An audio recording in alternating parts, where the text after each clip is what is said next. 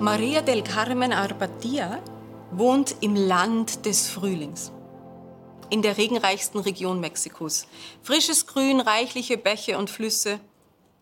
Aus den Leitungen in ihrem Apartment kommt trotzdem nur alle paar Tage genug Wasser.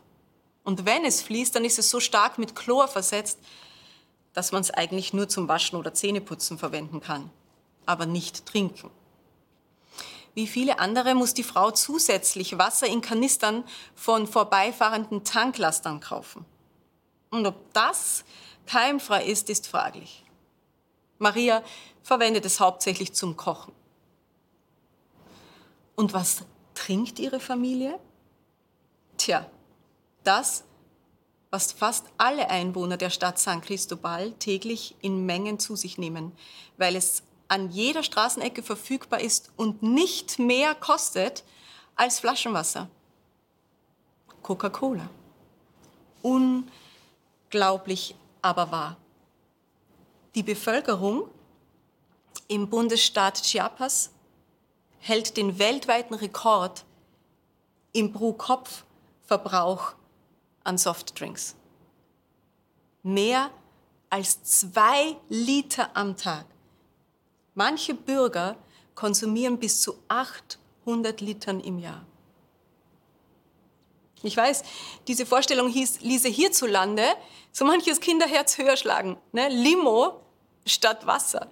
Das klingt ja wie im Schlaraffenland. Die Folgen für die öffentliche Gesundheit sind allerdings katastrophal.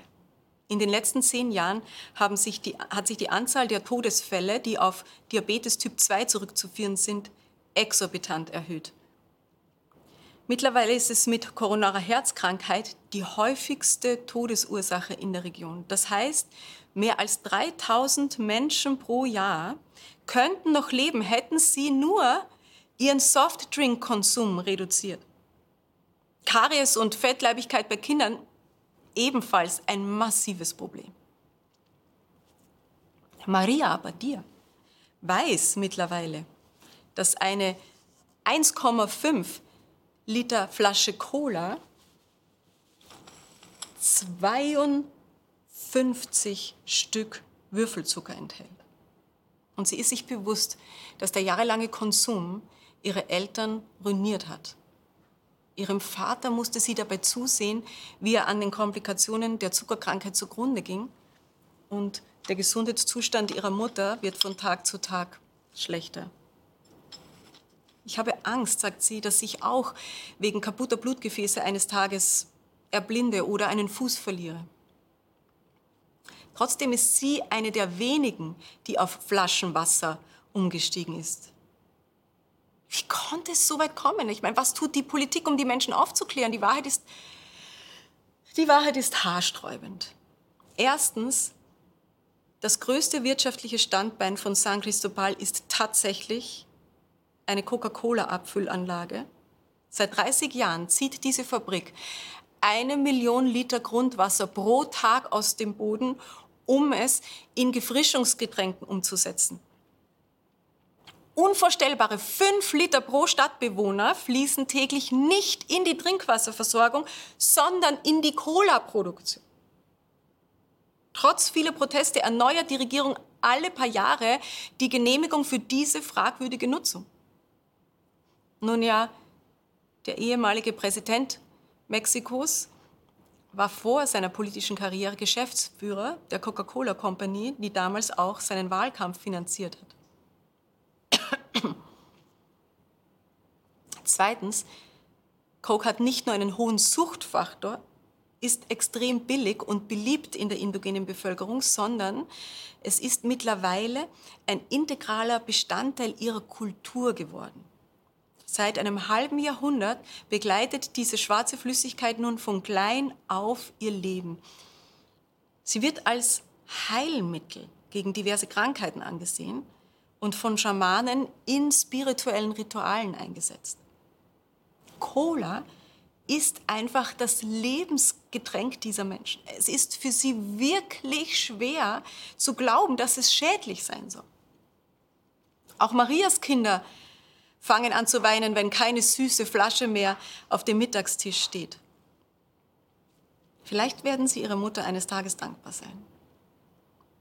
Ich folge diesem Bericht von San Cristobal und überlege mir, was mit mir passieren würde, wenn ich 200 Gramm Zucker pro Tag nur über die Flüssigkeitszufuhr aufnehmen würde, weil es die Infrastruktur meines Landes so gegeben ist und mich nicht mit sauberem Trinkwasser versorgt. Der Gedanke ist wirklich verstörend. Aber dann ist mir eine Parallele aus meinem Leben eingefallen, die ähnlich beklemmend auf mich wirkt und sie betrifft die Unterhaltungsindustrie. Was tun wir, also die meisten Menschen aus unserem Umfeld, wenn wir nach einem langen Arbeitstag endlich die Beine hochlegen dürfen? Ne? Das Büro ist geschlossen, die Kinder sind im Bett, die Spülmaschine läuft. Erstmal runterkommen und abschalten, sich erholen, die schweren Gedanken zerstreuen, ist ein wichtiger Faktor für die psychische Gesundheit. Und dazu stehen uns dann über Bildschirm jeden Abend noch zehntausende Optionen zur Verfügung. Wir lassen uns berieseln mit lustigen, mit spannenden, mit süßen Geschichten. Wer meine Sendung schon länger verfolgt hat, der kann sich vorstellen, dass ich absolut nichts gegen eine gute Geschichte einzuwenden habe. Allerdings beobachte ich erstens, dass die Medien uns eine unermessliche Fülle an niveaulosen, vulgären und brutalen Inhalten anbietet. Und zweitens, was ebenso bedenklich ist, dass diese seichten Unterhaltungsformate alles sind, was viele Menschen täglich als Seelennahrung aufnehmen. Sie haben keine andere Quelle, um Kraft zu tanken. Dabei wissen wir alle aus eigener Erfahrung, Filme und Serien, die können uns vielleicht ähnlich wie Softdrinks mal den Alltag versüßen, aber leben kann man davon nicht. Um, um stabil zu bleiben, um weise zu entscheiden, um Kraft zu tanken, braucht unsere Seele etwas anderes.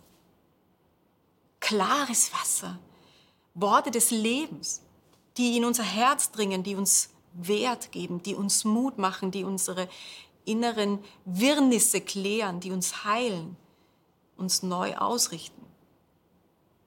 Sie sind unverzichtbar. Sie sind wie lebendiges Wasser. Shabbat Shalom.